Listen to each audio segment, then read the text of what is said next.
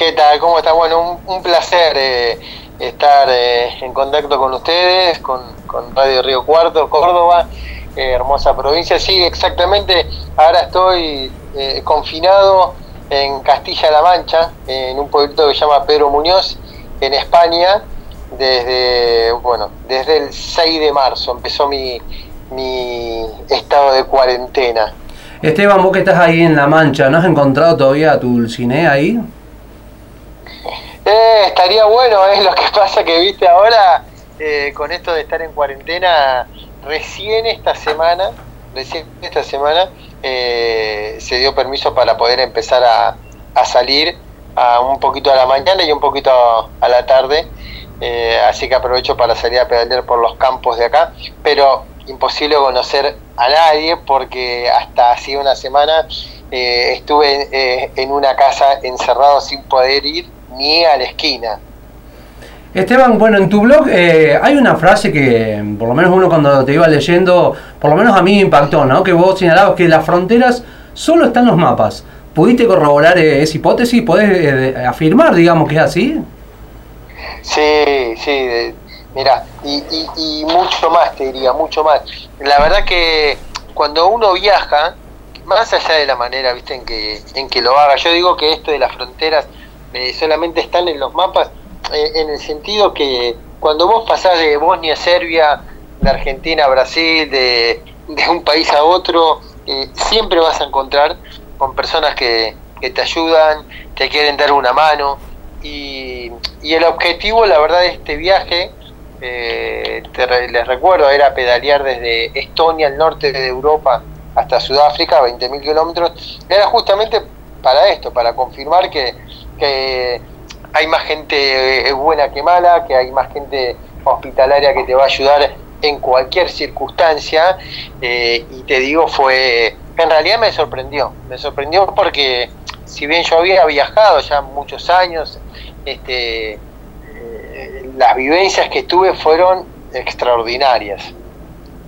Esteban, bueno, vos estabas hablando recién de este viaje, ¿no? De Estonia hasta Sudáfrica lo haces arriba de una bicicleta, ¿no? ¿Cómo, cómo surge ¿no? este espíritu de ser un ciclo viajero?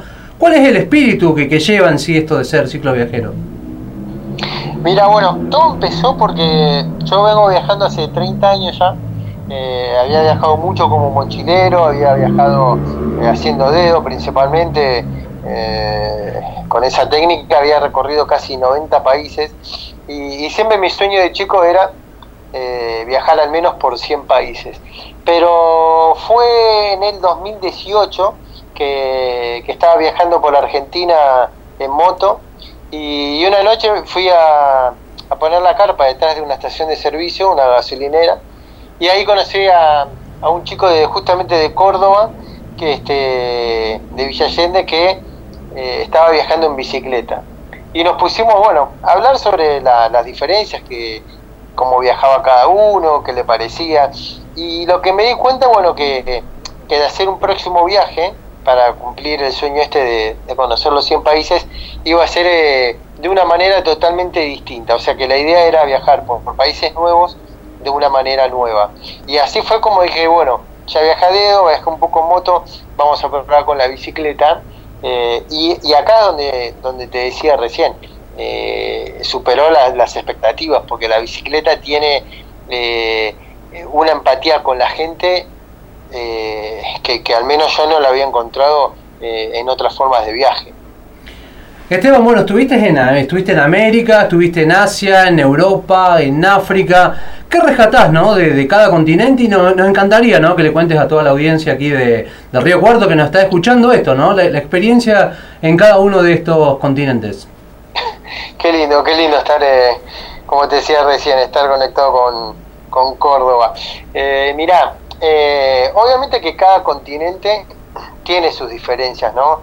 Eh, no es lo mismo la cultura por ahí de, un país de Europa del Este, no es lo mismo ciertos países que tal vez tuvieron un pasado a través de, de, guerras, de conflictos bélicos obviamente que cada uno tiene, tiene sus costumbres, más allá de, cómo es la manera de comer. en países árabes comen con la mano, sentados en el piso.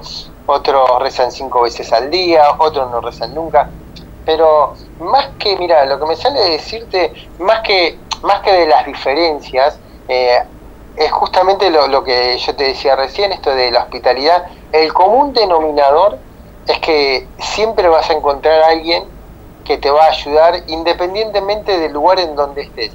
Y, y sí, hay una, una salvedad que, quiero hacer que eh, bajo toda esa gran hospitalidad que, que es amplia, esté en, Latinoamérica, en nuestro país, eh, en Europa, en, África, es algo que es muy distinto con respecto a esta hospitalidad que menciono, que en general la gente que te ayuda, eh, en general suele darte por ahí lo que le sobra, ¿no? Pero en África eh, no es así, en África la gente te da lo que tiene, no importa si es mucho o es poquito, lo, lo que tiene, y a mí me ha pasado de de llegar a aldeas en Sierra Leona, Guinea, Liberia, Costa Marfil, Senegal, eh, a la noche cansado y por ahí preguntarle al, jefe de la aldea si podía poner la, carpa y acampar.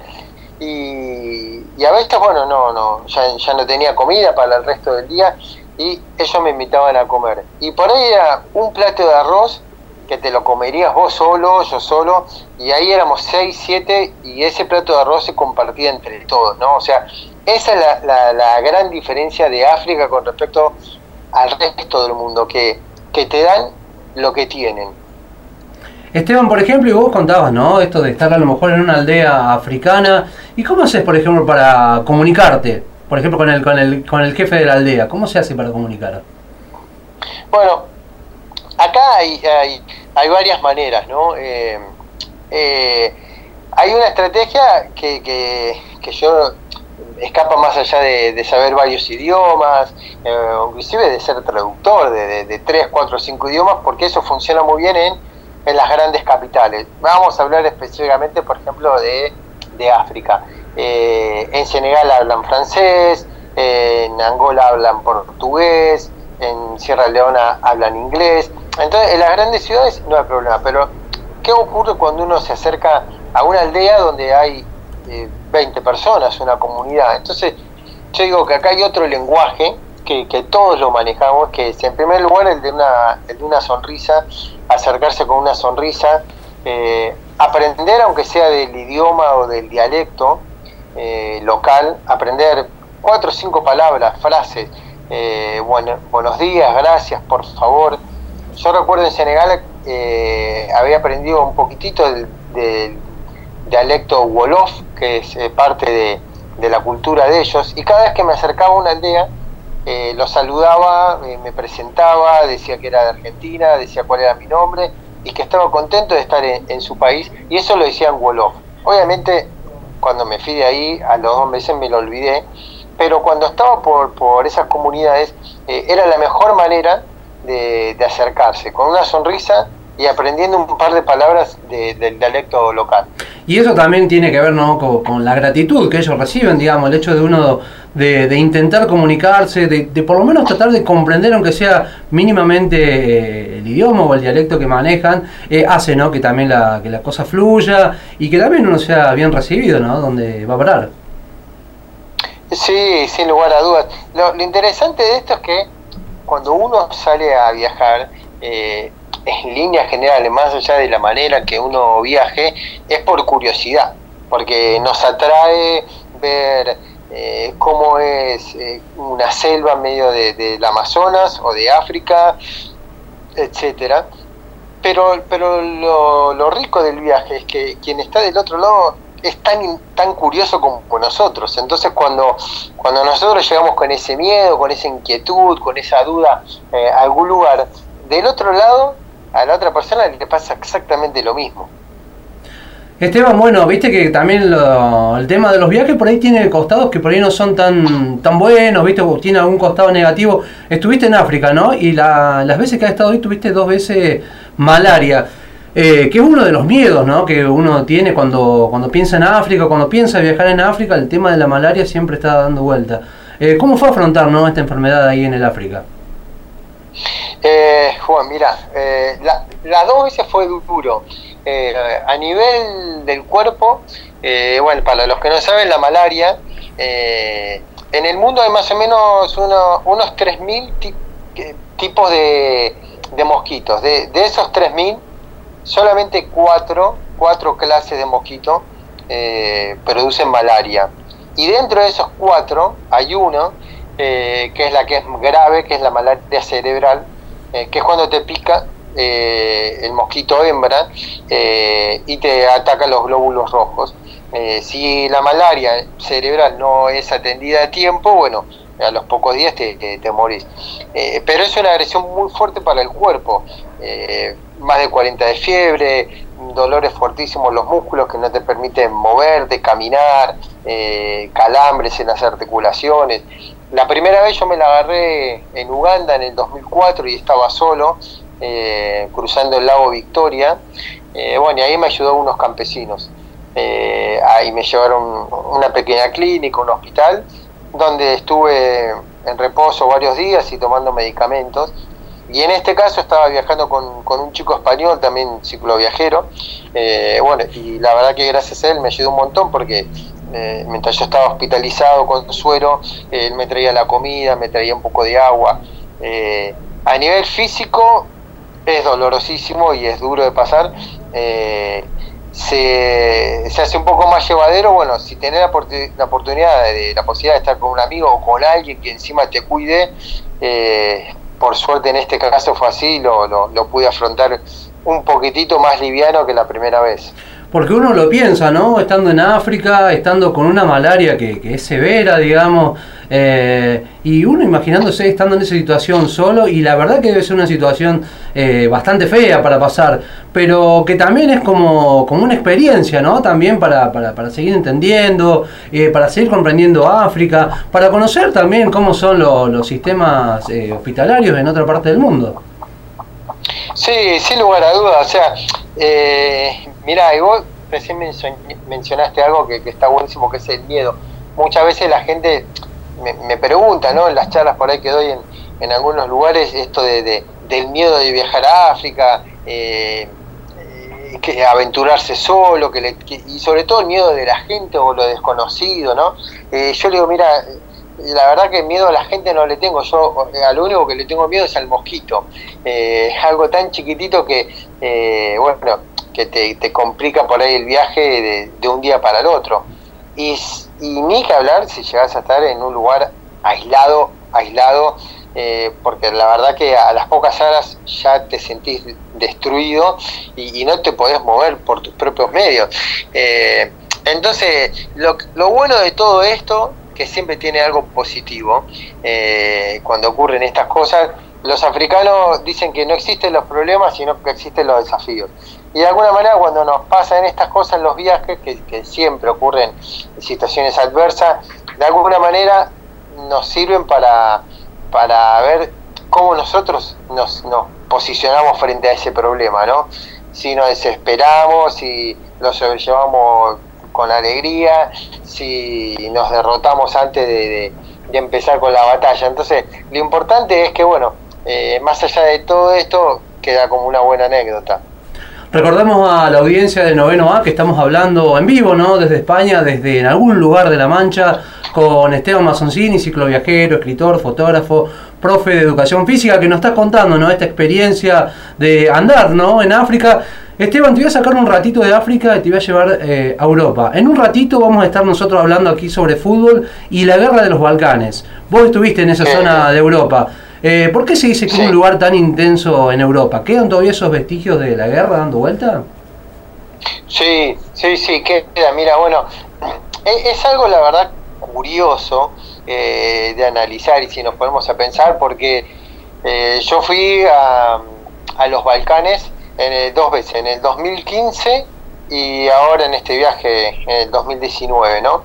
Eh, y, a, mí lo que me sorprendía era dos cosas. Por un lugar es digo, pensar que esto, no muchos años atrás, eh, en 1992, 90 y pico, eh, e, estaba la República Democrática de Yugoslavia, había dos o tres países y, y cuando yo fui, un par de años después, eh, había ocho o nueve países, Eslovenia, Croacia, Serbia, eh, Montenegro, digo, qué, increíble lo, que sucedió ¿no? con, esta, con esta guerra desde el lado político.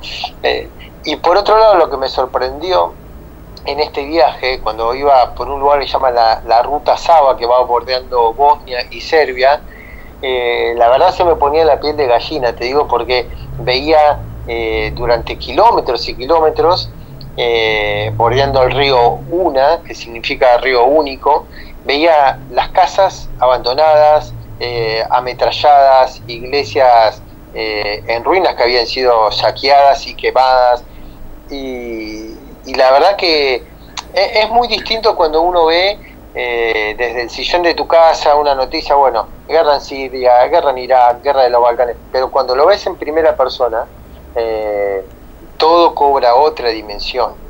Eh, y la verdad que, que bueno, es, parte de los viajes, ¿no?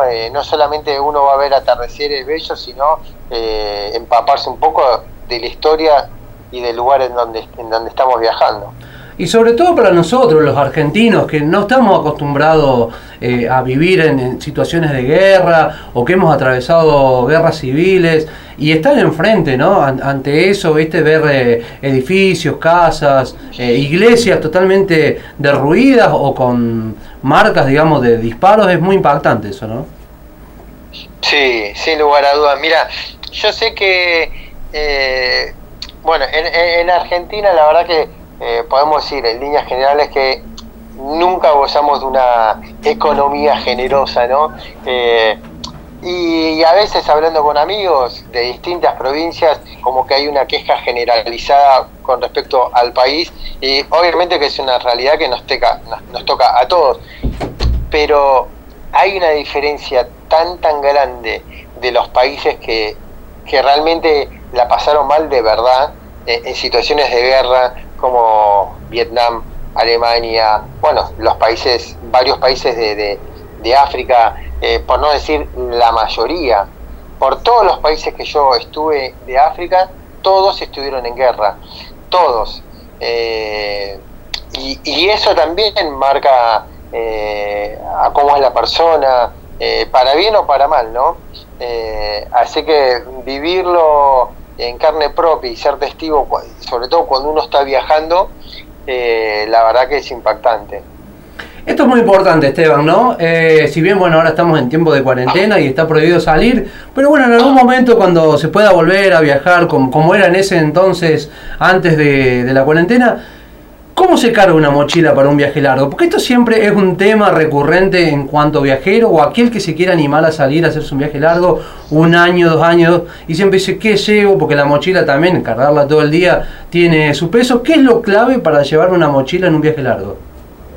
Mira, acá hay algo que eh, para todos los oyentes que estén eh, escuchando, eh, noveno halo, lo, lo interesante de esto es que hay un dato que es muy preciso, que el peso de la mochila no debería pesar más que el 10% del peso de nuestro cuerpo.